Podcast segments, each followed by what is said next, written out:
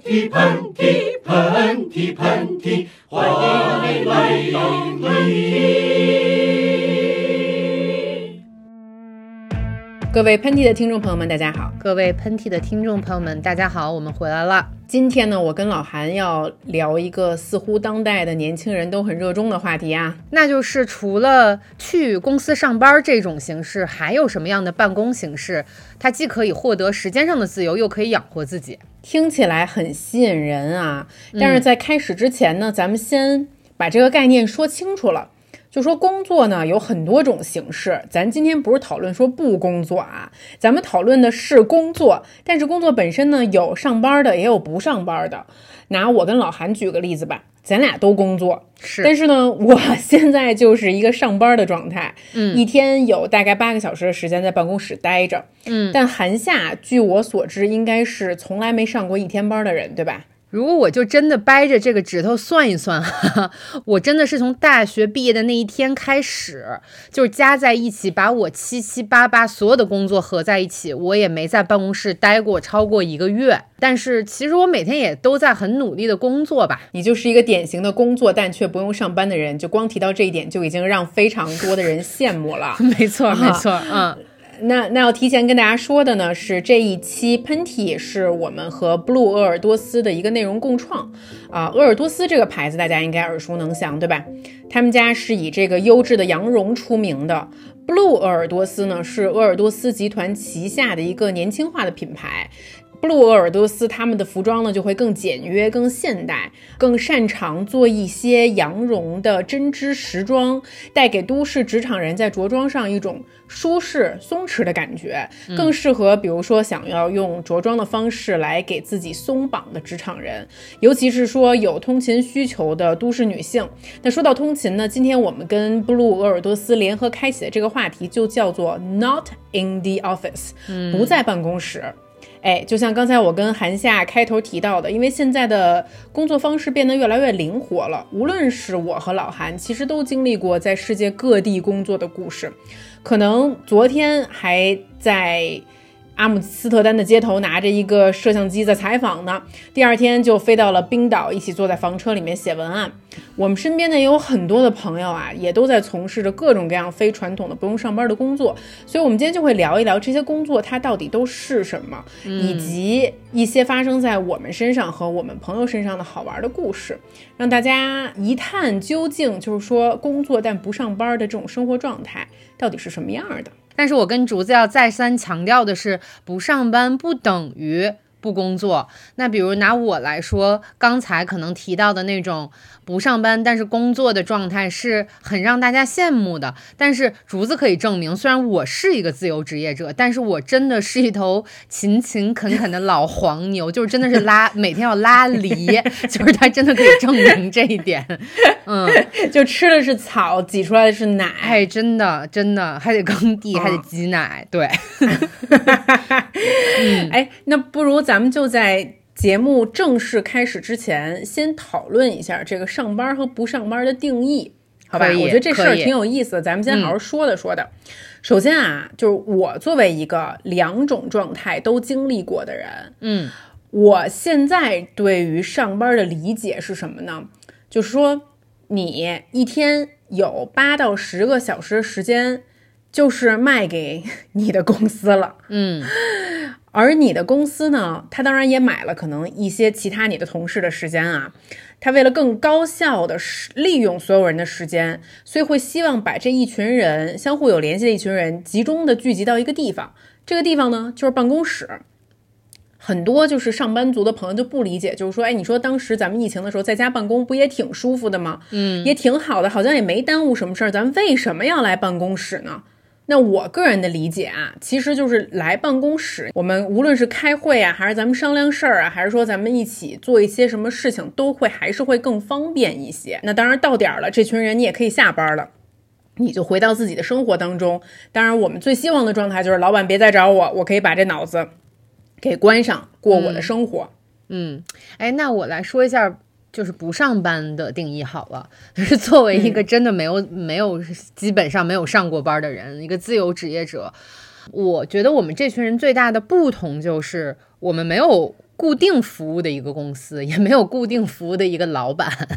但是呢，因为自由职业者身上具备的很多技能，它也是仍然被市场所需要的，所以我们会通过一些比较非主流的渠道直接获得这种短期的工作。然后在拿到这些短期的工作后，你自己需要组织自己的时间，还有工作的地点来完成这些短期的工作。并且期待有一个好的表现，能够继续为自己迎来更多稳定的短期工作。嗯，就如果幸运的话，你可能是一个非固定的雇主给你很多短期的工作，对吧？啊，这是最好的。是，如果你就是又很幸运又够有能力的话，你也可以通过这些量的积累，最终再雇佣别人给你做这些短期的工作，就是就是可以选择这样一直的自由下去。对，咱俩再来具体的分析一下。就比如，那我现在就是我站在上班族这头，你站站在这个不用上班的这头，好，咱俩来分别说一下这两种形式的优缺点。好了，先说优点吧。就我自己感觉吧，啊，虽然说大家现在对于上班的抱怨很多啊，但是我觉得上班一个特别强势的优点就是你还是有保障的。嗯，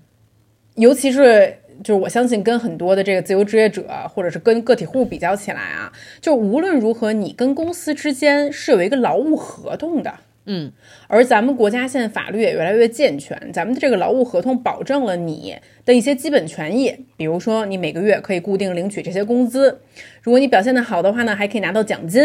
然后再比如说像五险一金这种社会福利，是有人帮你 take care 的，而且可能。有一些朋友不知道，你每个月交的五险一金，其实你自己只是交了一小部分，公司是帮你交了绝大多数的那一部分，以保证你最后可以拿到这个确切的福利。嗯，然后包括还有一些假期，比如说你怀孕了，最少可以享受到五个月的带薪产假的。嗯，如果是二胎甚至双胞胎的话，甚至可以这个带薪产假时间还会再延长一些。同时呢，就是因为你跟公司之间有这个劳务合同，所以公司它也不是能随随便便就把你解雇了的。就算是你被解雇了，其实也可以根据你的工作年限拿到一笔赔偿啊。所以就是以上的这这个种种，还是多多少少能体现到你上班给你带来的一些稳定性的。那咱这不上班的人，当然也就要好好说说这个不上班的优点。其实它是非常及时，也就是它给你带来这个效率是非常及时和突出的。比如说，你可以更主动、跟机动的控制自己的时间，只要你这个工作量可以按时按量的去完成，是吧？因为我觉得现在很多朋友抱就总在抱怨摸鱼这件事情。其实你不上班的话，你不需要自己在家。跟自己假装，就是你不需要假装工作，你也不需要把大量的时间和精力用在跟别人、跟你的同事开会或者讨论上。其实这样就多了你很多很多的细碎的小块的时间，你就可以自自由的利用跟组合他们。然后呢，说一个点，就是比我自己非常怕的，其实是一个在上班的时候的跟同事的社交层面的内耗。就是我是一个非常不喜欢跟人聚餐或者是参加团建活动的人，但是如果你去上班的话，这些东西你是不可避免的，我觉得啊。然后不上班的话，就是不喜欢这方面的同学们就省去了这部分的时间消耗或者是经济支出，我觉得这种优点也是非常的突出的，嗯。那说一下就是上班的缺点吧，啊，上班缺点呢，我觉得大家都不用我说，大家就都知道。其实更多的就是第一个就是时间上的不自由嘛，就像刚才我说的，还有一个就是地点上的不自由，嗯，就是我必须得去办公室，尤其好多办公室确实看上去比较压抑，就每个人一个小格子，而且有的。办公室寒假你都没去过，就它连自然光都没有。有的时候，我觉得很多办公室刻意不给你自然光，就是让你打开那个白，就那种白炽光，让你觉得好像是白天黑夜全部都混成一团，就有点像那种呃人生切割术，对吧？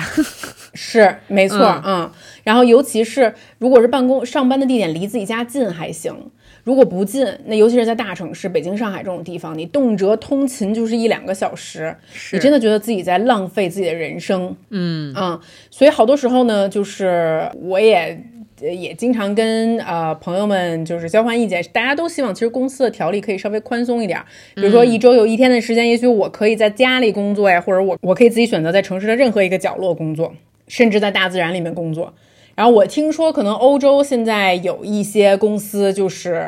呃，尤其在疫情后啊，在这方面管得越来越松了，可能真的允许就是啊、员工一周只来上四天班儿或者三天班儿。但是在咱们中国这么卷的这个环境里，我目前还比较少看到这样的有这样的公司。这个欧洲人人家就是下午四点就下班了，是吧？是没错他们他们在哪儿上班不上啊？就在我看来，而且，而且你知道法国人，我感觉他们是就就算是十点钟上班了哈，他们前面也是要吃吃一个漫长的早餐，然后喝一杯漫长的咖啡，等他们终于开工了，已经下午一点了，然后下午四点就又下班了。嗯，那韩夏，你说不上班的缺点好了，就是你确实可以更加轻松的获得这个你说的上班的地点以及时间上的自由，但是在这个自由的背后，你要去交换的事情是一件很重要的事情，那就是稳定。虽然你多了许多的小块的时间，是吧？但是在这个你自己创造的这个家里工作这个小世界里面，就是孤独，咱就不说了，经常会很孤独，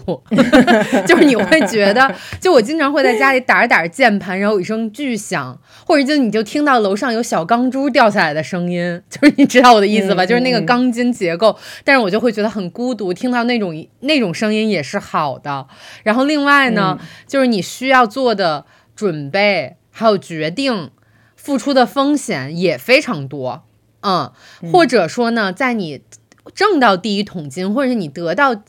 第一批比较稳定的工作之前，你也需要非常长时间的积蓄和等待。你必须得是一个沉得住气的人。如果你沉不住气了，这个时候你就很有可能又妄自菲薄，又羡慕别人，又焦虑自己之后要去哪儿。嗯，难得获取稳定，我觉得是不上班的一个缺点。哎，你身边有那种一可能一开始在一个地方上班，然后后来受够了，然后自己辞职成为了自由职业者，但最后又回去上班了的人吗？就是挺多的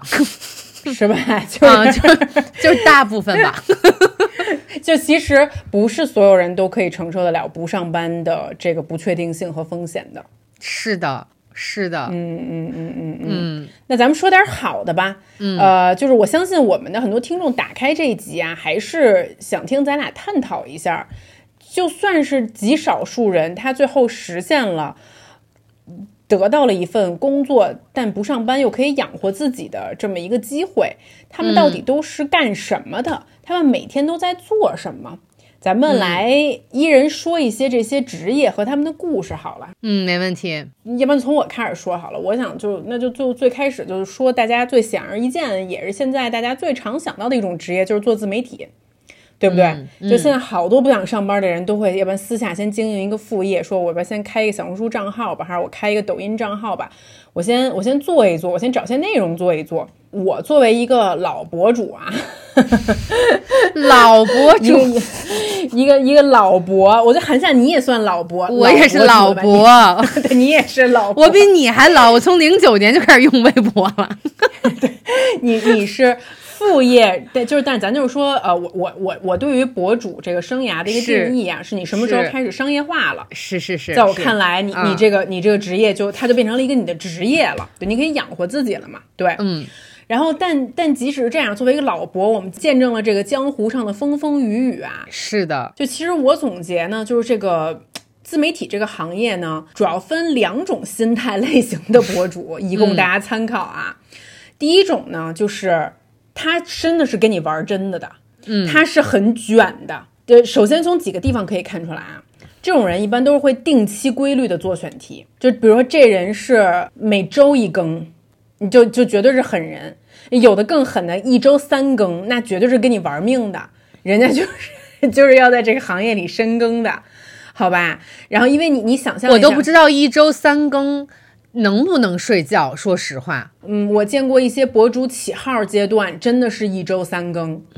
啊。然后比如说跟大家说一个我、我自己也很欣赏的一个时尚类的呃博主的一个号叫叫做那个啊哈喽喽，嗯啊，因为其实我也算是认识他俩，原来在英国的认识的朋友嘛。呃，他俩起号阶段，当时我见证就是几乎是一周，就是一周三更，一周两更还是一周三更。然后我记得他俩当时来上海的时候，我还问过他们，因为他们的内容也做得很扎实，他们就是做时装类的的点评，他们是以呃点评 T 台而起身的，就是就去给你讲时装秀，你知道吧？就比如我们都可以看到每一年时装周各个品牌都在做自己的秀，但这些秀背后到底它是什么含义？而且你要真的说出自己的一些水平来，你要。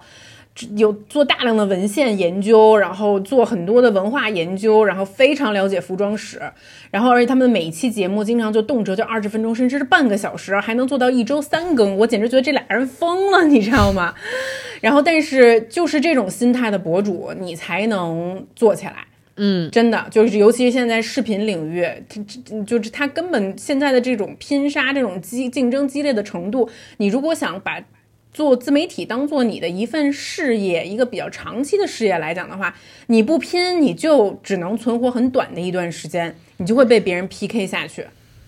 是的，对，所以所以说，我就对于这种拼搏型的博主，我自己首先我也经历过这种生活啊，然后我自己现在作为一个旁观者在看他们的时候，我也确实觉得，人家如果能得到今天的成绩，人家绝对是很勤奋、很努力的。呃，你知道上海也是一个经常举办品牌活动的地方。嗯，然后你除了要做好自己的内容之外，好多时候你还是不可避免的要去给一些品牌捧场。好多时候那个就是跟你的客户建立联系或者保持联系的一个地方。所以这些。这些除了经营自己的内容，然后包括跟品牌保持关系，然后可能在自己生产内容之外，还要再生产商业内容等等等等的，这些全部都是博主的生活。他虽然说并不是说去一个地方上班，但是如果你想把这份工作做好，你的那个工作强度和你的工作时间，其实可能会是非常非常大的。我同意。然后，但当然呢。我们也认识另外一种心态类型的博主，就是那种比较闲云野鹤型的。咱们此处的不用点名，咱不用点名，咱可能都知道我说的是谁。对，属于那种就是钱赚差不多就行了，还是全世界到处旅行比较重要。就甚至就是说，他会把自己的职业变成博主的最主要原因，就是为了他就可以闲云野鹤下去。嗯，对，其实这种人我也是相当佩服的，就是我佩服他们这种很 chill、很 chill 的心态。他这更新呢也不规律，他平时呢也不参加任何活动，也不跟任何品牌搞关系，就是你爱投我就投，你不投我就不投。然后呢，更新的也很佛系。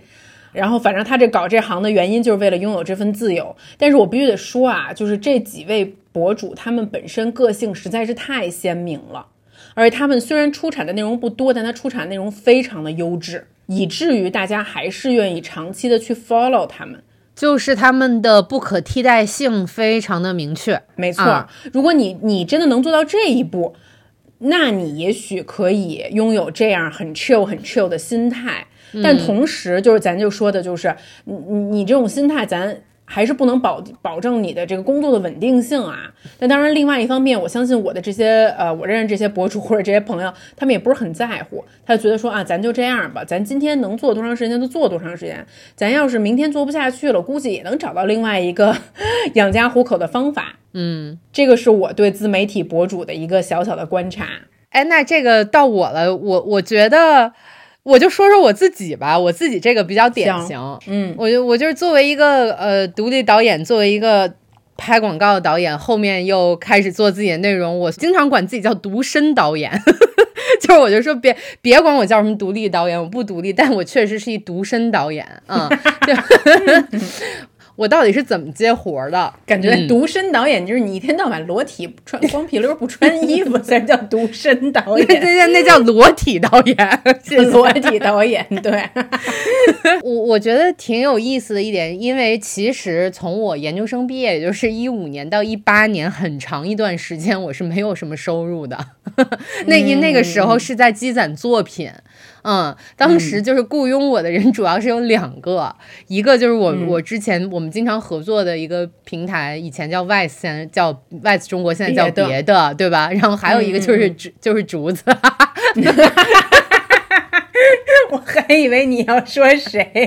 没有别人啊！我那个时候就只有两个雇主，两个大客户啊，两个大客户。但是谢谢这两位大客户，就是让我积累了很多作品。嗯，就是那一段时间，有一些作品是只有我，我觉得我跟竹子拍的那些东西，也只有竹子能够买单，就是竹子能够卖卖给他的客户。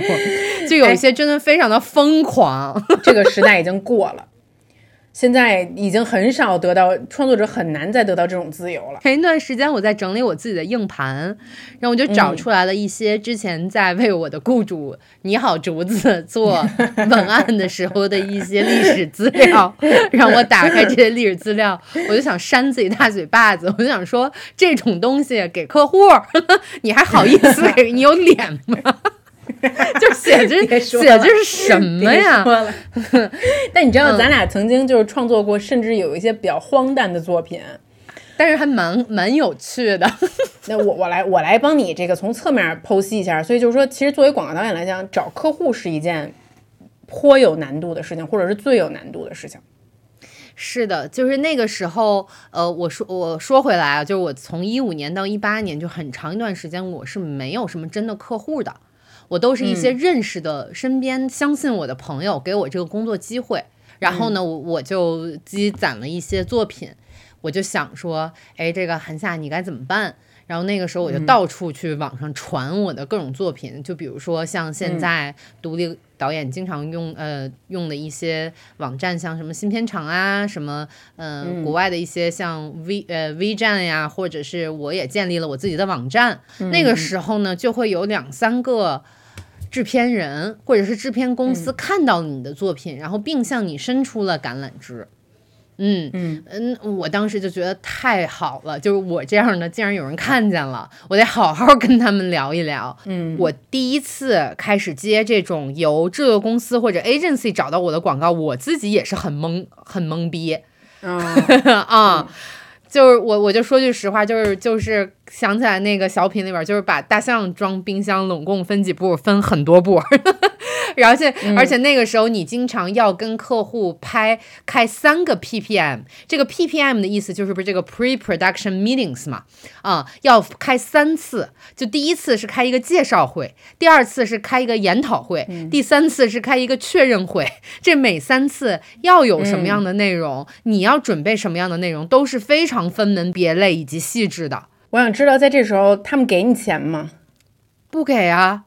但是你可能就是刚开始的话，agency 第一个来跟你问的就是：“你好，我是某某制作公司的某某，你是韩夏导演吗？”我说是，然后大家就开始跟你切你的档期，就比如说我在十一月十五号有一个拍摄，你感不感兴趣，并发来这个整个广告的这个 brief，也就是这个广告的简介。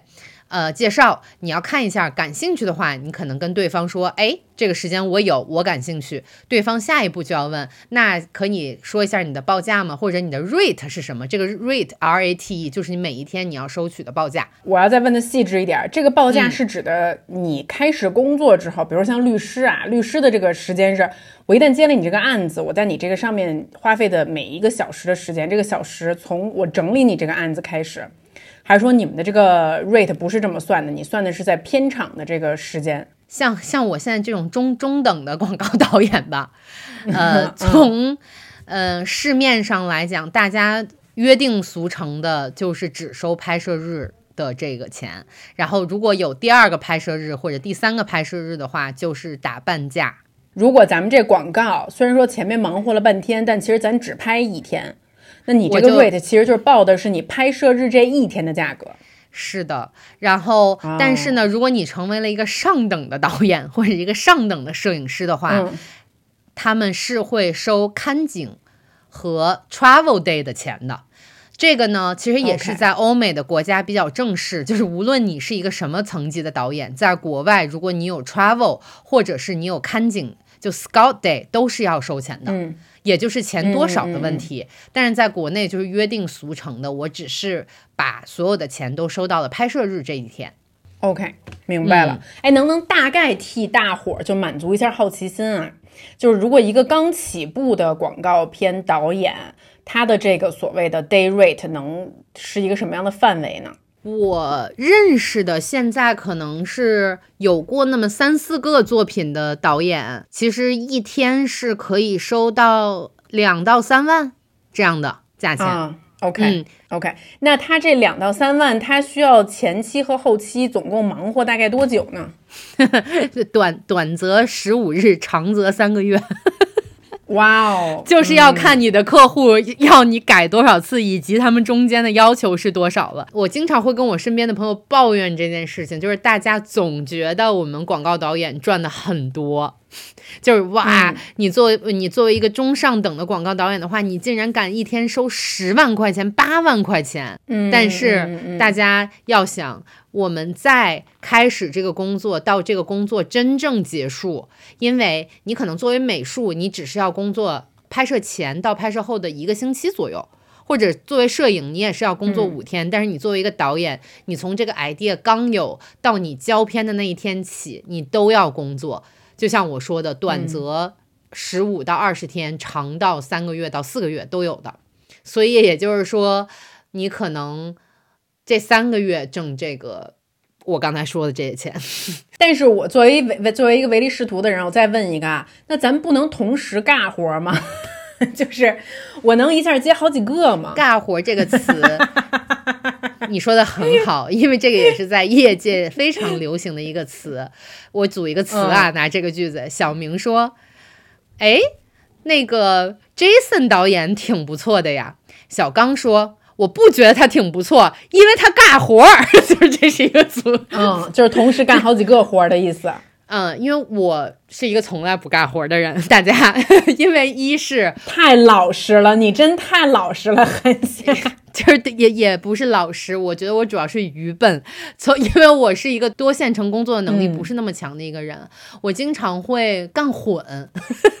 干混的意思就是说，我的我的精力和我的注意力只能集中在一到两个项目上，或者说我的精力和注意力能集中在几个不同的事儿上。但是如果说我要同时拍三四个广告片，我真觉得要了命了，就是那个强度有些过大，以及过严重，所以我就是不干活，以至于现在我也不太拍了。就是今年就拍的不多，你那你身边认识那种特能尬活的导演吗？我我见过，就是同时尬八个活的人 啊，这怎么尬得了啊？他让一个人来演他，什么呀？就是他在开会的时候，他让他的朋友来演他，他让别的导演，他让一个更小的导演，那他的声音怎么处理呀？因为因为客户也没有听过他的声音啊，因为大大家都是在线上开会，也从来不认识，也从来没有见过呀。嗯，或者说他就直接说今天他参加不了，他有急事儿，他让他的副导演来参加这个会议啊，然后再转达给他。但是其实这个人也不一定是副导演，可能就是一个他的朋友而已。OK，明白了。但是我觉得像这种导演，他可能在他的片子中的创意的占比并不是那么大。就是他可能干的更多的是一个比较城市化的，就是我所有拍的这些片子其实看起来都差不多。那这种尬活的，呃，可能性以及容易度都比较好控制。嗯，明白。其实就是韩夏所在的这个行业，因为我也认识蛮多你们行业的人的嘛。除了广告导演，除了导演以外啊，大家知道的很多，比如说像摄影师。无论是拍平面的，还是说是拍视频的，哪怕是剪辑师、美术啊等等的，其实大家都很难说，我完完全全的不去干活儿。嗯，因为你完全不干的话，你真的有可能就养活不了自己。但是作为导演，最被动的一点就是，因为你要从头到尾的负责这个项目，所以就算是摄影师能干、美术能干、剪辑能干，因为他们其实相当于项目。本本身完成的时间都会比导演要短一些，是，但是导演这一点上确实是比较被动，所以说看起来高收入，然后自由度高的这个背后，其实是隐藏着很多巨大的心理压力。嗯嗯嗯嗯，是由你一个人来承担的，是。但是我想，我最长一段时间没有接到活的，应该是五个月、六个月。说实话，我真的是从二零年以后才有比较稳定的收入，我真的是这样子的。嗯。因为我，所以我有稳定收入时间的并不是很长，这所以说这个就是自由职业需要付出的一个风险，就是你能不能等得了这么久？没错，就是在这个过程中吧，其实有很多眼泪。我我我就突然想到说，在那段时间，我可能要做着好几个上一像上一期节目我说的，我在等待这个机会的过程中，我是要做很多副业的，对吧？但是突然这个时候客户就要说，开打个电话吧，韩导。然后我就要随时随地的打电话。我我记得我我打电话有一次特别惨，是我正在坐地铁，然后客户非要打打电话，然后信号也不好，我就在国贸那个站，我要在那个人流中要找一个就是相对来说没那么吵的地方，我就蹲在一个七幺幺的货架旁边，跟客户打电话。我那个时候觉得挺挺可怜的，包括客户可能说今天不打电话了，你们可以去休息了。那个时候已经是晚上十一点了，我就想说今天太惨了，我要去蹦迪，我要去我要玩儿，我要喝大酒。结果到了那儿以后，我就动次打次开始就开始蹦了，前面都有一些水蛇腰在扭了。然后客户突然说十二点零五，说打个电话吧。我可能就要跑出那个迪厅，裹着一个大棉袄，在那个街头站着打一个小时电话，这些都发生过。但我跟你们说啊，这个客户，你看他在这里权力位置是最高的，因为他是资方嘛，对不对？嗯。但其实他是一个上班族，是，他是我们前面说的需要朝九晚五，甚至他的上司让他加班，他就得加班。他是在那个格子间工作的人，他是。每天有八个会要开的人，他是那个通勤可能需要一个小时的人，嗯，所以就是这件事情本身很微妙，大家要自己去衡量。就有的时候，因为你本来背靠一个机构或背靠一个大的公司的时候，你手里得到的权利不是你个人的权利，而是你背后的这个机构可以给你的一一种杠杆儿。当你拿着这种杠杆的时候，你在面对比如说一个个人，就像韩夏这种个人，他作为一个自由职业者，你得到的是时间上的自由，但同时因为你背后没有这么大的一个机构，所以说在权力上面确实也会出现这种不平衡。很多时候就咱们经常说，就这乙方他干这活是要比甲方辛苦很多的，但是呢，他又确实赚的比甲方多。或者说他得到了某种自由，时间上的自由，但这个甲方呢，就是我，我虽然说我我我我时间和和赚的都没有你多，但是我又确实得到了一种权利上的炫耀感，或者是权利上可以压制你的一些地方，对，所以这就是你完全不同的两种职场选择。你说的这个特别对，然后因为我之前 也是一个非常爱生气的人，但是自从我搞清楚这个内部逻辑以后呢。我就开始慢慢的把这个气放在一一一边了，然后我现在经常就听一首大张伟的新歌来慰藉自己，就是什么别生气，别生气，都不至于，都不至于，你懂吧？就是一种非常中庸的处世之道。哎，然后在这个工作过程中，我还发现一个很有趣的事情，嗯，因为因为。我大部分就是独自在家工作的时间，这真的是太长了。我会越来越疏于对自己的形象管理。我有有我有几次就是可能走到门口那个镜子里面看自己，就是吓一跳，然后就非常不不喜欢自己。所以这两年我开始做一件事儿，我就开始找一种工作的仪式感。就无论是我自己在家，还是我带着电脑去附近的咖啡馆啊，或者公园找一个地方工作，也无论就是我那天是不是要见人，我都会在心中就是为自己打造一个独特的场景。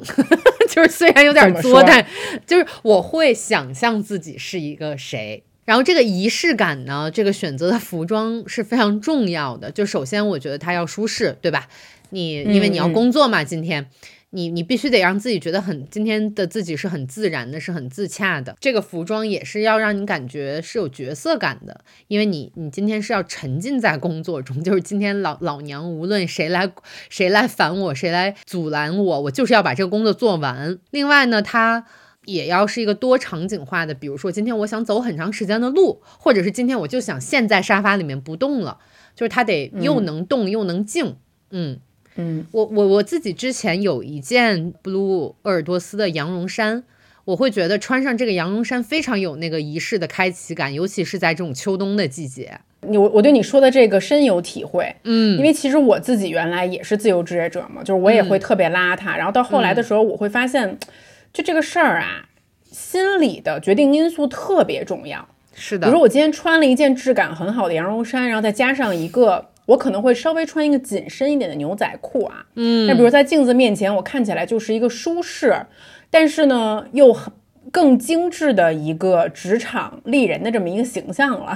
那哪怕我今天的工作地点就是我们家楼下的咖啡厅，嗯，OK，然后我把我头发梳梳得整整齐齐的，我戴一副好看的小耳环，我会觉得我进入我那个状态了。这样的时候，比如说我手底下明明其实在写一个文案，在写一个剧本儿，我都会觉得我自己给我自己传递的这种心理暗示，让我更容易集中注意力，更容易更高效的完成工作。你这你你这个说的特别特别的好。其实它是一种心理暗示，它是服装带给你的这种心理暗示。我觉得服装它真的是一种，就是也是一种语言介质，一也是一种自我表达的方式哈。嗯，我的衣服就告诉了你我是谁。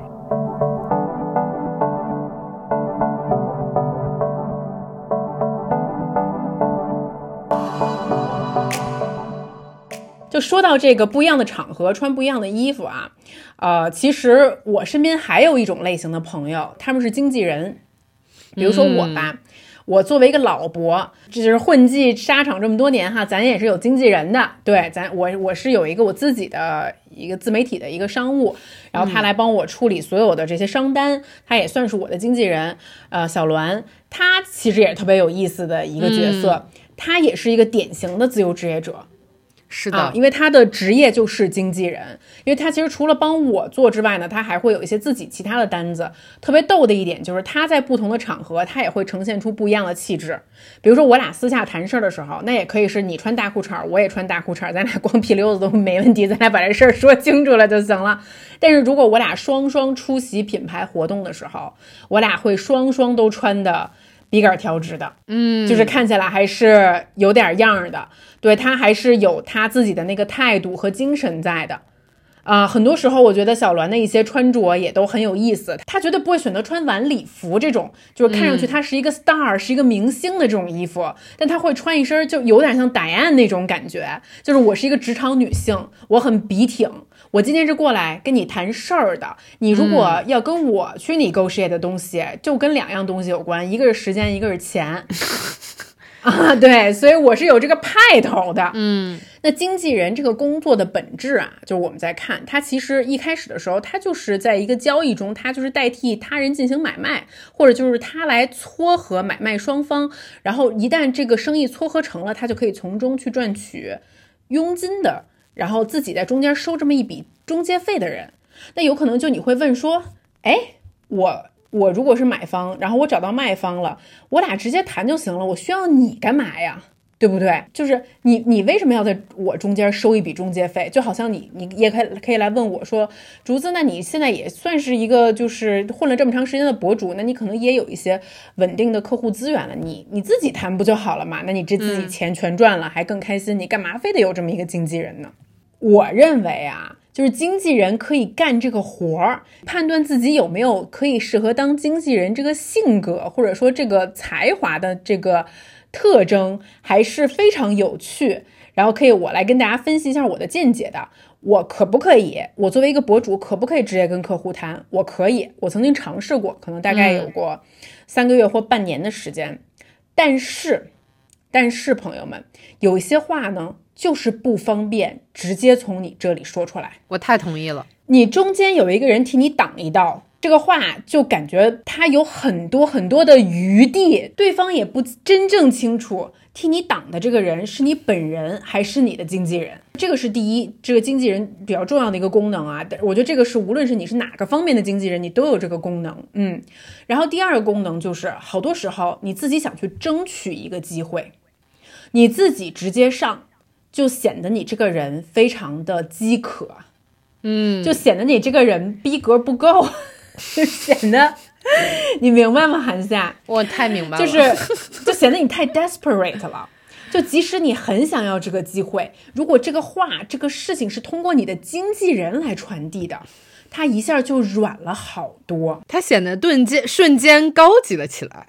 哎，对他经纪人的作用就是像我前面说了，帮你谈跟时间和钱有关的东西，所以他来替你争取这个事情就是合情合理。然后第三个经纪人的重要作用呢，就是他是市场中的一员，就是很多时候啊，这个自由职业者。你的你今天可以赚多少钱，就像韩夏你前面说的，我的 day rate 是多少啊？跟这个市场的变化莫测是息息相关的。我相信韩夏你也认识这样的广告导演，他半年前可能他的 day rate 只有一天两万，半年之后这个人突然要到一天八万了，嗯，怎么回事儿？可能他就是因为一个作品拍火了，是的，或者说他原来没有拍过最一线的明星，但是他最近拍到了。再或者，比如说他作为一个摄影师，他原来没有拍过。某些杂志的封面，但是他现在拍到了，他就可以坐地起价。是，但是好多时候你自己作为这个局内人，你看不清你在这个局里的价值现在到了哪个位置，但是你的经纪人可以帮你看清楚。对，以及这个人为什么今天要两万，明天要八万，这中间这咋说呀？对吧？你得想办法给他说清楚啊。啊，哎，这就让我想起前段时间我在一个呃非常就是顶顶级的一个品牌的一个活动上，它就是其实是一个非常非常内部的一个私宴上面，然后当时呢，这个品牌就请了圈内一些比较有名的摄影师，嗯，然后呢，这个其中有一位摄影师来了，然后这个摄影师真的就是现在就是。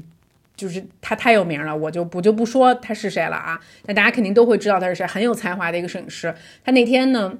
其实我早就认识这个摄影师了，但是我不认识他的经纪人。那天他的经纪人也来了，然后我身边的另外一个摄影师朋友就跟我介绍说：“哎，这是谁谁谁，你应该认识，这是谁谁谁的经纪人。”然后他又说：“如果没有他的这个经纪人，就没有谁谁谁。”嗯，然后我当时其实是有点惊讶的，因为这个摄影师。你对他的感觉就是他是那种很艺术的、很有才华的，然后你会觉得摄影师这个行业，尤其他是做平面摄影师的，就平面摄影师这个行业，经纪人也这么重要吗？嗯啊，然后我就是默默的观察了一下，呃，那个经纪人本人啊，然后他也有开玩笑的说，他说对呀，他说干我们这行的，就是除了要给这个摄影师拉活儿，然后找资源之外，你还要学会怎么安抚他的私人情绪，就是你是他的全天候的。帮他去 take care 照顾他的这么一个人，你所以说就是经纪人这个活儿呢，看似就是说啊，又是自由职业，然后呢又好像挺轻松的，你就是其实就把两边的资源搭固在一起，你中间赚一笔中介费，对不对？但真不是所有人都可以干这个活儿的。是的，所以你就说很多演员其实是跟自己的经纪人搞对象了，对吧，对对对对对，因为一是歌手也是，一是。我这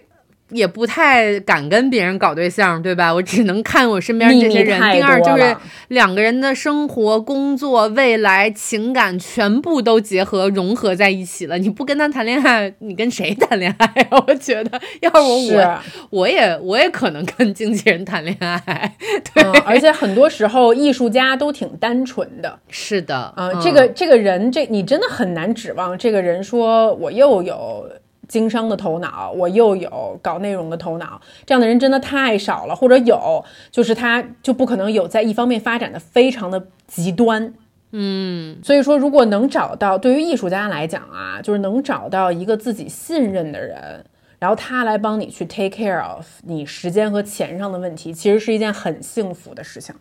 说到这儿挺有意思，就是我其实有幸拍过很多演员跟艺人嘛，我就其实经常观，就是大家可能八卦之心就起了，我也不说名字啊，就我观察过很多很有名的演员跟艺人跟他们经纪人之间的关系，他们中的很多的经纪人，有的是制片公司给他们，呃，就是他们签的演艺公司给他们指派的，对吧？但是这些经纪人其实都是一些执行经纪，就是他们身边的大经。经纪人有很多是他们的发小，就是要非常非常完全信任的人，然后他们之间的关系有点亦敌亦友一家人，就是因为因为他们之间要经常吵架，就比如说这个经纪人说我们今天签给这个品牌或者是这个工作只有八个小时，但是也许这个演员今天拍的很开心，他就要说跟经纪人打架，他说我就是要拍完，我就是要再多拍一个 take。但是这个时候，经纪人脸上就有点无光，就觉得我都跟你签了合同，是拍八个小时了。现在我的旗下的艺人跟你说我要拍九个小时，有的时候他们俩是共同对外，啊，有的时候就门大门一关，两个人开始吵架，然后我们这些小朋友就在外边吓得都不都不气儿都不敢喘，对，有会出现过各种各样的事情。一个好的经纪人，他是不可能对任何人发火的，就明面上的发火。就如果说他是耍大牌的那个人，那你就别当经纪人，因为耍大牌也应该是你的你的艺人、你的艺术家去耍大牌。当然，耍大牌这事儿不好啊，经纪人是最八面玲珑的。就是我要笑着帮你把这事儿谈下来，对方是察觉不到我的情绪的。从我的语气里面，从我哪怕是给你发的这个微信里面，你都察觉不到我是生气了，还是我是怎么样的。就即使我要保护的这个我的艺人也好，还是我的导演也好，他已经生气了，但是我替他去沟通的时候，你是察觉不到我们的情绪的。这这个真的是一一一一个学问。嗯，我我觉得好多时候是天赋。真的是天赋，也跟这个人的性格很有关系。这个能当好经纪人的人呀，我觉得他也能当好制片。嗯，他明天你让他去卖房子，他肯定也没问题。他当销售，他也可以。他就是一个特别擅长去处理人际关系的人。就刚才正好说到这个演员经纪人了，嗯，我可以说一下演员，因为我身边其实有挺多演员朋友的。嗯，而且现在大家想搞搞副业嘛，我也发现有身边一些形象不错，然后也对表演有兴趣的一些年轻的小朋友也想成为演员。嗯，但是我要在这儿泼一个冷水，仅拿我身边的人举例啊，如果他是一个专业院校毕业的，嗯，形象也很好，也很有这方面的热情，但是。他们被看到的几率是五十分之一，甚至一百分之一。哇哦！大部分的人其实还在跑组，跑组的意思就是在各个组里面来回的跑，字义上是这样。但是你是否能在这些跑组的经历中获得一个值得你去付出身心，或者能领你去更高更远地方的角色的可能性是非常非常低的。嗯。其实我身边也有几个比较幸运的朋友，他们可能在去年跟前年还是默默无闻无闻，然后今年就成了非常厉害的演员。我也不说名字了啊，但我我非常非常替他们高兴。我跟这个演员呢，其实曾经有过几次对谈，我发现他们其实身上有很多普通的演员没有做到的点，是厉害到让我都非常佩服的。他其实，在长期的没有接到戏的这个岁月当中，他真的是有两三年都没有接到很好的戏，他就一直自己住在北京东边郊区的一个楼里面，但是他每天都去电影院，每一天我说的是，他一直在看新的电影，学习不同的新的表演，然后呢，他甚至每天都让自己去找一个情绪，就是我这个人得老在戏里边，我不能说我不演戏，我就不感受生活了。嗯，就是这个人从来都在戏里面，他就每天想象自己是一个角色，我觉得挺疯的，挺疯的。但是演演员就是一个很疯的一个职业，就是大家要做好这个准备，就你不你要不同的从一个躯壳里面跳到另外一个躯壳里面，然后你又在得得在这种横跳的过程中保持你的真我，这又是一件很难的事情。嗯，然后这个演员朋友呢，他基本上常年不吃咸味儿的东西。就为了保持自己的脸看上去比较精致，他要保持自己的脸看上去很有棱角不肿，然后呢，也在每次试镜过程中不需要就是肿肿着脸去。另外，他就算是去当群演，去当男三都不是，就是什么男六，他都在监视器里一直看着别人的表演，他也会一直问导演问题：我演的这个角色是谁？我为什么要这样演？就他从来都是一个很专注的人。所以最后人家成功了呀，就是他成功一定有他成功的道理，是，嗯，所以就就我就觉得很多朋友觉得说什么演员这个行业很多就是潜规则，或者是幸运，或者是你有没有被看到这件事情，我觉得大家先不用想那么多，先去想想你能不能做到我上面说的这些。其其实我觉得韩夏上面说的这些，无论是对于演员，还是对于任何一个你想选择不去上班。你想选择做自由职业的人来说，你可能都多多少少需要一份格外的专注和执着。哎，你说的这个两个词特别好，专注还有执着。你要学会集中注意力的能力，学习的能力，也要学会等待的能力。因为这个事情，你就是要等，突然有一天你的生活可能就变了，你的生活发生了质变，但是你不知道那一天是哪一天，也不知道那一个机会是哪一个机会，就得慢慢等。嗯，那前面咱们说了很多，可能都是在创意行业，然后在演艺圈的一些自由职业啊。啊，其实我观察，尤其这前段时间我去巴厘岛旅行的时候，我观察在那边的很多自由职业者，他都在从事一种行业，就是程序员，就是 coder。对，所以就是，其实大家可能现现在经常想不到的是，如果比如说我没有上述你们所所说的艺术才华，我最容易可以成为的一种实现不上班自由的，就是我是一个。我是一个技术人员，嗯，其实不只是程序员啊，比如说我身边有一个另外一个技术大神，他呢是做动画特效的啊。韩夏应该跟这种类型的人也打过招呼，我我打过交道。呃，举个例子啊，比如说很多很多的广告的特效，你们以为是谁完成的？很多时候呢，当然也是这种特效公司完成的，但是呢，好好好多时候就是甲方为了省钱，我好多时候没有必要去找这个特效公司，这特效公司你最后不还是交给这个特效师来完成吗？我如果直接认识这个人，我就直接把这个活交付给这个人不就好了吗？啊，所以我就间接认识几个从事类似行业的人，就比如说我认识一个特效师，他是专门做火和水的。啊，很多电影里面就是大电影，甚至好莱坞电影里面的那个火和水，然后还有包括小的话是是是，比如说是广告片里面的一个水的那个特效，比如说什么东西滋水出来了，还有什么东西在后面大爆炸了，那都是他做的。然后我还认识另外一个朋友，他就是特别特别擅长做手机广告，就比如说你们看到那个手机，它呃它在这个广告特效中它转来的，然后它这个屏幕怎么样，它这个光泽是是是怎么呈现出来，其实那些都是特特效后面特。效要给它呈现出来的，然后这些朋友他一般都是上了比较特殊的学校，然后可能艺术院校，他专门是学的这方面的东西。然后但是很幸运的时候，就是在有时候在他们身上，我经常看到这句话，就是选择比努力更重要。就你本来就选择了一个比较小众的一个行业，而一旦你在这个行业你有你的闪光点，比如说你真的是有你这方面的才华的，就你真的就是很擅长做这个东西，你建一个模，你就是建的比别人快，别人花别人要可能花一个星期做完，你一天。就做完了，这个真的是人和人之间有差距的，他就特别适合做这方面的自由职业。像我认识这么一个技术大神，就是他做动画嘛，基本上都是按秒收费的，他一个月不用接太多的活儿，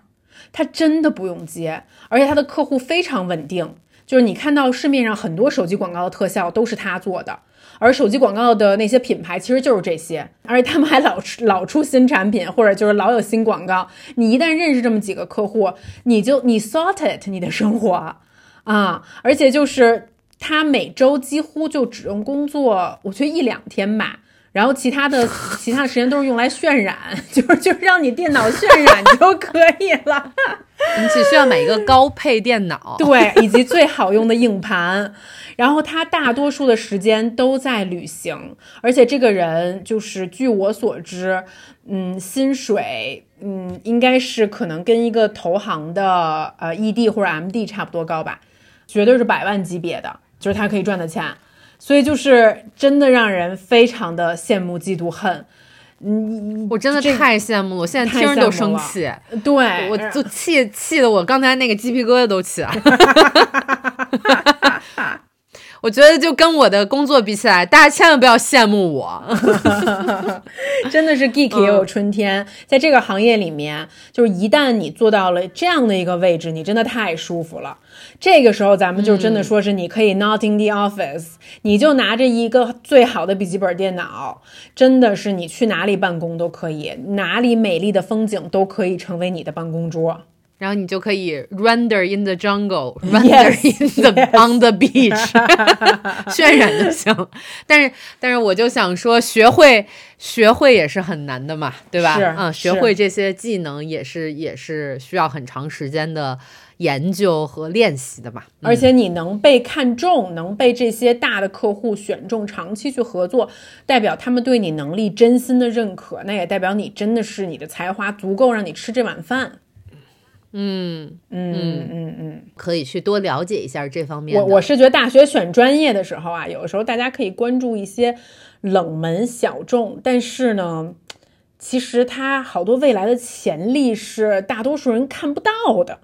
你在这种特别小众的赛道上竞争的时候呢，就更容易脱颖而出。尤其是你在这方面，你还有自己的一些才华。刚才我们说这个 geek 了啊，就是坐在电脑前的人。那现在我们来说一下身体力行的人。嗯，哎，我最近雇了一个私教，我从来没有雇过私教，这次是我第一次雇私教。怎么说？就是我在这个练块多年的过程中，其实没有大家不要总是开玩笑。就是我发现有些朋友总在社交媒体上跟我开玩笑，就是韩夏又练块，我块练的并不是很好，所以今年我就是特别想要练好块，就是多练几个块出来。我选择的这个教练其实是因为一个故事，嗯，呃，也是我的朋友介绍我的，就是说这个教练教的特别好，嗯，我就跟这个教练去试了一次。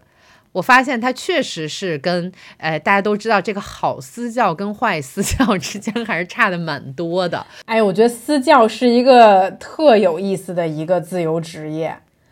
是吧？嗯，对他其实有点像经纪人，他也是一个和人打交道的一个 一个行业，你知道吗？你别看我是要练你，但是咱俩能不能，咱俩这气场合不合？我让你觉得舒不舒服？因为毕竟咱俩要独处一个小时的时间。是是啊，这是很有玄学的。我之前就经历过一些坏私教，嗯，就比如说我第一，如果我不认可他的专业知识或者他的训练内容让我觉得过于乏味以及没有帮到我的话，你知道最后私教都会有一个让你放松的一个过程，你知道吗？他会摁着，他会跟你摁着你的腿跟你对视，那个过程就会让我极端不适。但是这次这个私教，这个杨教练呢，我觉得他非常非常厉害。嗯，是因为他给我讲了一个故事，就是今年他一直都在参加大力士的比赛。什么？大力士？请问什么是大力士比赛？就是在这个过程中，嗯，分为硬拉，就是推胸，还有就就是肩 肩推，就是这些你可能在健身房里面经常看到的一些重量的。呃，练习方式，但是就是全世界各地的大力士都会在一个风和日丽的日子来到一个美丽的城市，这个城市可能是上海，可能是什么广州，然后大家就在这里进行重量的比拼。OK，但是杨教练最后成了他们那一组的好像是前五名，这一点非常非常的厉害，是因为他们那一组里面其实都是一些来自于波兰、俄罗斯、美国。所以是一个世界型的大力士比赛。就如果说他只是中国的大力士，我就会觉得他看起来很壮。就是中国的大力士本来就不是很多，但是我看了他给我看了一下那些照片，就那些大力士就真的是绿巨人。请问杨教练本人是非常的壮硕吗？是很壮硕，他在中国人里面看起来很壮硕，但是我也看过他没有练之前的。照片也就是一个比较普通的四川男子，个子不高，有一些精瘦，但是现在杨教练就是站在那些保加利亚东欧大壮身边，他也赢了很多东欧大壮。不是你有尝试让杨教练把你举起来吗？我下次，因为他说他硬拉可以拉二百五十公斤，嗯，所以就应该举你来讲，应该是轻而易举。我你都不知道这个想法在我脑中盘旋了多久。我现在希望就是杨教练可以一手举你，一手举我，我想拍这么一张照片给大家看看，或者他可以把我们俩摞在一起，就把我们俩推 推前。不是，咱们这集是聊那个不上班的自由职业的，又说偏了。就是 anyways，就是我觉得杨教练给我讲他是怎么从一个普通的教练，然后去参加这个大力士的比赛，以及他未来还想去参加更多的大力士的比赛。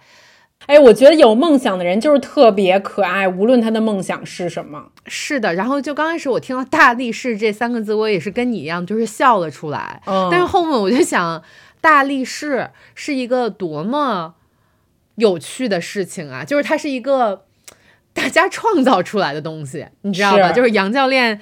就是他想成为一个大力士，就让我想起了大力水手吃菠菜，是 就我觉得特别，呃，就他是一个那么可爱又那么，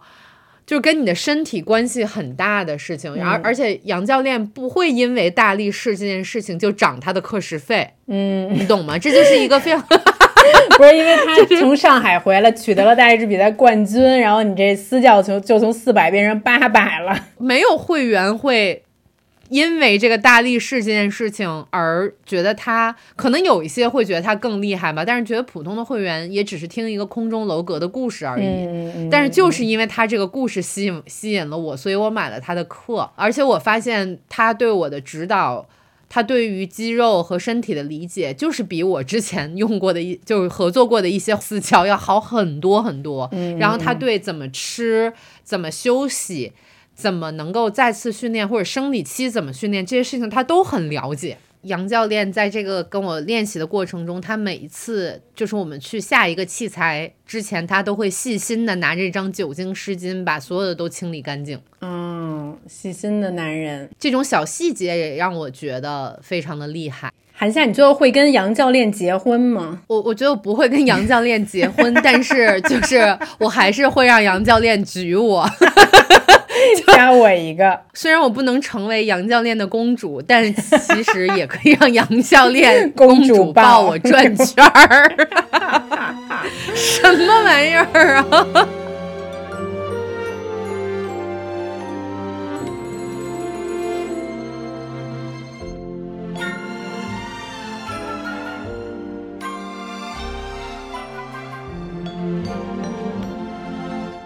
前面呢，就是咱们说了各种各样的职业啊，我再跟大家说一个挺好玩的，是我朋友的故事。就是我的朋友呢，他本身原来是一个服装设计师，他也是就是伦敦特别特别好的一个艺术院校毕业的。但他后来呢，就是转变了自己的兴趣，他后来开了餐厅，然后变成了一个职业的厨师。后来他自己这个餐厅呢也关了，他现在呢就变成了一个自由厨师。哎，我觉得挺有意思的。他现在的工作呢，就是一方面他在全世界在收集很多传统的即将消失的一些 recipe。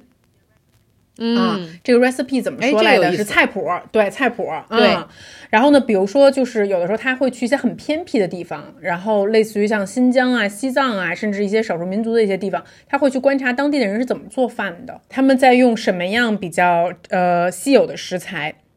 以及他回到大城市之后呢，他会帮一些餐厅去开发菜谱。因为其实大家知道，上海的这个餐饮行业还是很激烈的，尤其是小酒馆儿。很多小酒馆儿，它的那个菜谱是几乎每三个月就换一次的。那有的小酒馆儿呢，它的本身的经营者就是厨师，可能厨师本人可以干这个事儿。有些小酒馆经营者可能他是一个对酒很懂的人，但他可以跟另外一个厨师去合作，来去开发菜品。嗯啊，所以我的朋友其实他就是充当了这样的一个角色。我经常听到他可能跟一个餐厅合作，或者说是他是跟开餐厅的人合作，然后他可能就是会去说，比如你给我一些要求，然后我来帮你开发，说什么是适合你这个酒的口感，什么是适合你这个餐厅的调性的一些创意的菜。所以，我真的觉得他把厨师的这个工作变成了一个美食家的一个工作啊。一方面是去收集这些菜谱，另外一方面就是把他收集到的灵感再继续传播给可能需要他的人。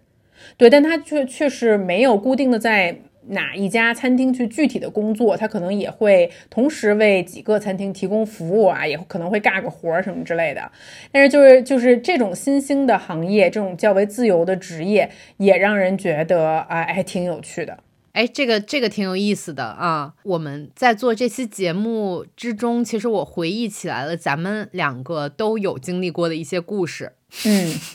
就是我们两个都曾经当过，或者是跟一些叫 fixer 的人合作过。啊，我特别喜欢 fixer 这个词，你先跟大家解释一下什么是 fixer。查了一下 fixer 这个词，给我乐坏了。哦其实这个词原意是在黑社会里面，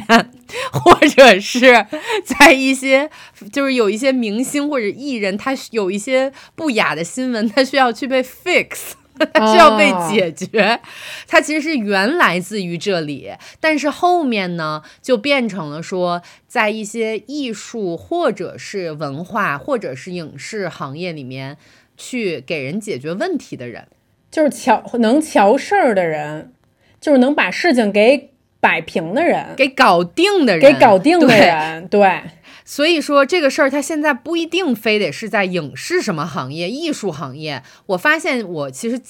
加入了很多组群，就是说有一个什么外国的团要来中国，或者是他在各个地方，他在各个。呃，工作范围中都有可能会出现，就是我需要一个人帮我 fix 这个事儿，或者是这个事儿，他有可能他要需要身兼多职啊。这个人他可能是司机，他可能是一个生活助理，他是个翻译，他是个导游，他要解决困难，他又要安抚情绪，就是这个人其实很有意思啊。他又不是一个制片，他就是一个 fixer，他要 fix things 啊。所以呢，所以我就想说，有一些朋友呢。呃，我甚至可以在底下提提供一些渠道，就是你现在可能找不着工作，你不知道你要干什么，但是你有一个超出别人的技能，就比方说你开车开巨好，然后你开车的同时你还会说几句英语，或者呢你有一些情绪安抚的能力，然后或者是你有你们家有这个办厂的资源，就你都有可能会成为一个 fixer，嗯。或者你对体育感兴趣，同时你又开车，你还会说英语，你就有可能能找到一个帮国外运动员当 fixer 的工作。嗯 嗯，就你解决问题的能力特别强，但是你同时又有好几个技能，你可能觉得在你自己的工作，现在你这个不太喜欢的工作中，你发挥不出来。你就有可能成为一个 fixer，而且这个 fixer 的工资现在还挺高的。你知道以前我们当 fixer 的时候，可能是一天六七百，现在已经到两千多了。这么高？如果你 fix，如果你 fix things fix 好的话，然后我突然想起来，之前我跟竹子在印度拍摄的时候，我们专门有一个 fixer 是带我们去上厕所的。但是很难这个事儿，因为当时我们是作为外国人，我们到一个特别传统的印度市场去拍摄。嗯，我又尿频，韩夏也尿频。然后每一次我们膀胱小，就是每一次在这个从拍摄的这个商店走到这个厕所中间，我们可能要经过五百条小街、五百个商铺，有好一千个人盯着我们看，该怎么突出重围，迅速的找到干净的厕所，并不耽误拍摄时间。我觉得是一件很难的事情。是对，这是我觉得挺有意思的一个工作，嗯，而且好多时候可能就是需要你在拍摄现场突然给你找了一个什么东西出来，比如说，对，大家经常看到一些平面作品里面很奇怪，为什么这个人抱着一只鸡，为什么这个人头上有几根孔雀的毛，可能都是这个 fixer 临时找来的。是的，好了，那咱们说了这么多形形色色的这个不用上班的自由职业者的生活状态是什么样的？我觉得可能大家更多还是听一个乐呵，因为咱们认识的大多数人，咱们大多大多数普通人的生活状态还是我去上一个班儿。而且刚才听你俩说了这么五花八门，是虽然可能让我在一定程度上拓宽了我的想象力啊，但是我还是觉得。哎，上述工作没有一个我能做的，我就是还是一天有八个小时待在办公室里面。但如果这样的话呢，有什么方法能让我的心情稍微好一点？你有什么办法吗？哎，对，那毕竟咱现在也是上班的人哈，就对我来讲，我觉得特别重要的一件事情就是我中午的午休时间。就是我有一个小小的中午的吃出去吃饭的时间，当然了，就是很很多这个呃，就是在办公室工作的上班族会选择跟自己的同事一起出去吃饭啊，这样大家一起聊个天啊，气氛比较轻松啊。但是对我而言呢，当然也没有人愿意跟我一起中午出去吃饭啊，就是谁愿意跟老板一起出去吃饭，压力好大。所以说我一般大多数后，都大多数时候，我这哪怕是二十分钟或者半个小时时间，是我特别特别特别好的，就是只属于我自己的一个放松的时间。比如说，我可以选择在天气明朗，就是天气特别好的时候，我可以就是去买一个三明治，然后我们公司旁边有一个公园，我就在公园里面看一看大爷大妈跳舞，然后把我这个三明治吃完。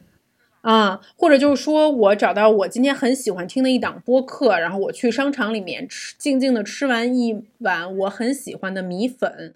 听着挺幸福的，非常幸福。再或者可能就是我在杂志摊儿买了一本旧杂志，然后我带去一个呃炒菜的一个小馆子，一边翻着这个杂志，一边吃了一个什么卤肉饭。然后你就会觉得说，它是承接我上下午这段时间的一个属于我自己的可以调节我心灵愉悦程度的这么一个时间。哎，但是我觉得这个时间它的存在很有必要，很重要。而且我会就是比较倾向于这段时间不要再跟别人说话了，因为我觉得我平时在办公室里面就是可能会不不可避免的跟别人在交流嘛，然后一天到晚在解决事情。那这段时间就是我倾向于不跟任何人说话，我可以收听别人说话，但是我自己不想输出了。我就是想有这样的一个发呆的、放空的、仅仅去享受美食的，或者说就是看一会儿杂志的这么一个时间。你你知道，就是作为自由职业者。最羡慕上班的人什么吗？嗯，太多的衣服可以换可以穿了，因为对对于我这种特别爱买衣服的人来说，我就老买了这件衣服，我就想象我可以在一个什么样的气候里走上一个什么样的街头，做一个什么样的女人，但是那个可能。就在家工作就没出去，然后这件衣服就在衣架上落了灰了，牌儿都没剪，啊，对，所以就我前面提到的那种仪式感啊，我觉得就是上班的朋友其实是可以去主动实施的，这是你们的优势啊，你们还不赶快去实施？你你你你也很喜欢那个穿 Prada 的女魔头那个电影吧？嗯，你还记得那个安妮海瑟薇扮演的那个女孩在纽约街头，就是一一直不停的换装。当然，我太羡慕了，就一直那那一段是我现在在电影，我就我怎么这么俗？就是我在电影史里面最喜欢的一段之一，就是她在那个街头换装的那一段，就是这种新衣服，你会穿上它，它会赋予你不同的样子。这件事情我觉得很美好，就比如说，你可以想象你自己就是晚秋那个电影里面的汤唯，你可以穿着大风衣去遇到你的玄彬，然后你也可以像弗朗西斯卡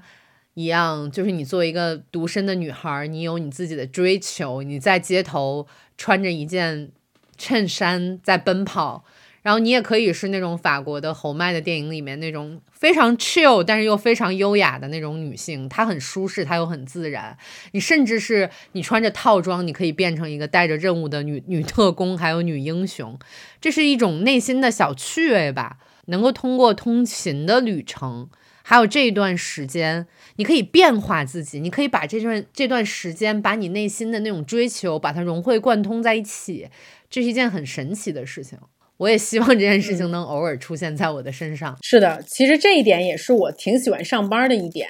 就是你你换上一身衣服，你在镜子前面看到你自己。然后像我的话，我比较幸运，我是家离工作的地方很近，但是我走路可能也要十五分钟的时间。哎，我很珍惜每天这十五分钟，呃，来回可能半个小时的这个所谓的通勤的时间。我会觉得我穿的这身衣服有了我的秀场，我的 T 台就是我每天来来回回的这半个小时。它让我挺有仪式感的，它是让我感觉到，OK，我要去工作了，OK，我的工作结束了，我要回家了。是的，啊，Once again，在结尾的地方跟大家说一下，我们这一期喷嚏呢是跟 Blue 鄂尔多斯共创的内容，Not in the Office。所以说在这一集里面呢，我跟韩夏也跟大家分享了好多 Not in the Office 的各种各样奇怪的、有趣的好玩的故事，或者说你是一个 In the Office 的朋友，你该怎么去有一些变化？和有一些打开你的想象力，去过过一些不一样的时间跟人生。最后呢，就是希望可以在我们的留言区看到大家的跟我们的互动，啊，包括你也可以留言告诉我们，让你印象最深刻的工作地点是哪里，或者你曾经做过什么奇怪的工作。是的，非常感兴趣知道大家的故事跟体验。那这集的喷嚏就是这样了，啊，我们还会下期还是会稳定更新的。然后再下一期的话呢，我跟韩夏不知道，因为我要去生孩子了。那 咱生完这状态生的怎么样吧？就看生怎么样，以及生完这孩子 就是闹不闹腾，就是我到时候能不能腾出时间来再跟韩夏多录几集，所以说大家就这个静候佳音吧，好吧？嗯，是的，嗯，然后也欢迎大家去关注我们的喷嚏微博，然后在那上面会有我们对于我们下面更新的一些消息的 update 给大家。嗯，好，那这期喷嚏就是这样，我们下期见喽，拜拜拜。